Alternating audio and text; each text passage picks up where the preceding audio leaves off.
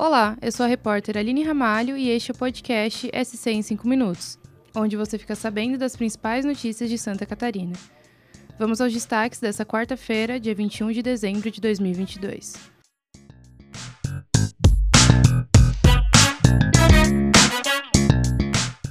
Ontem, dia 20, o texto base da PEC de transição foi aprovado na Câmara dos Deputados em primeiro turno. A proposta de emenda à Constituição prevê que o governo federal execute 145 bilhões fora do teto de gastos nos orçamentos de 2023 e 2024. A medida foi mobilizada pela equipe do presidente eleito, Luiz Inácio Lula da Silva, do PT, para financiar o Bolsa Família, que terá o valor de 600 reais mensais, e serviços como a farmácia popular e o auxílio gás. Em primeiro turno, a PEC foi aprovada com 331 votos, ante 168 contrários. Entre os parlamentares eleitos por Santa Catarina, seis votaram a favor e dez se puseram contra o texto.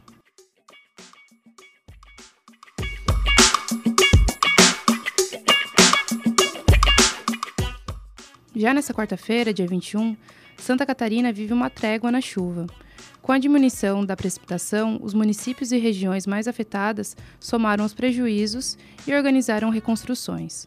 Mesmo assim, o estado ainda segue com alerta para deslizamentos, principalmente nas regiões da Grande Florianópolis, Litoral Norte e Vale do Itajaí.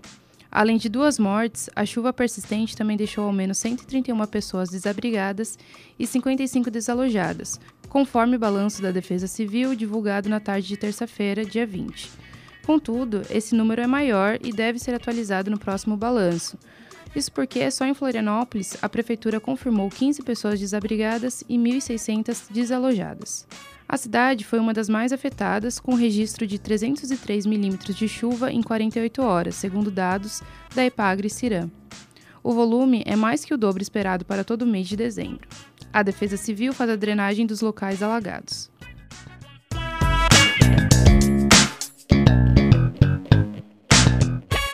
No norte do estado, cidades como Balneário Barra do Sul, Barra Velha e Corupá também estão entre os municípios mais atingidos pela chuva e se organizam para voltar à normalidade.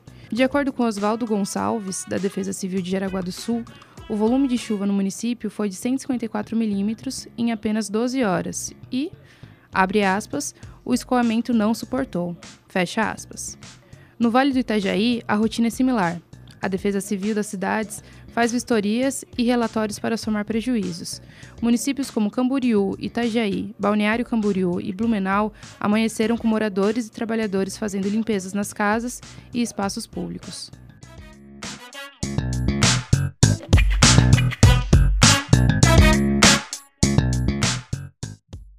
Acesse nosso site para conferir os detalhes sobre o impacto da chuva em Santa Catarina e ali você também encontra as atualizações em tempo real sobre as rodovias bloqueadas no estado por conta de alagamentos e deslizamentos.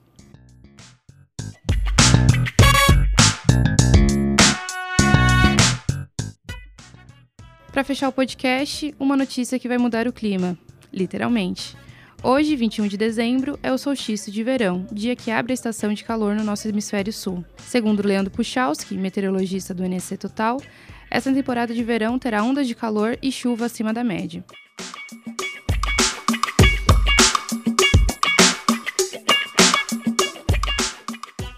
Esse foi o SC em 5 minutos, o podcast do NC Total, publicado de segunda a sexta-feira. A produção é minha, Aline Ramalho, a captação do áudio é de Gilberto Pereira, a edição de som é de Luísa Lobo e a coordenação é de Carolina Marasco. Essas e outras notícias você pode conferir em nsctotal.com.br. Até a próxima. Tchau!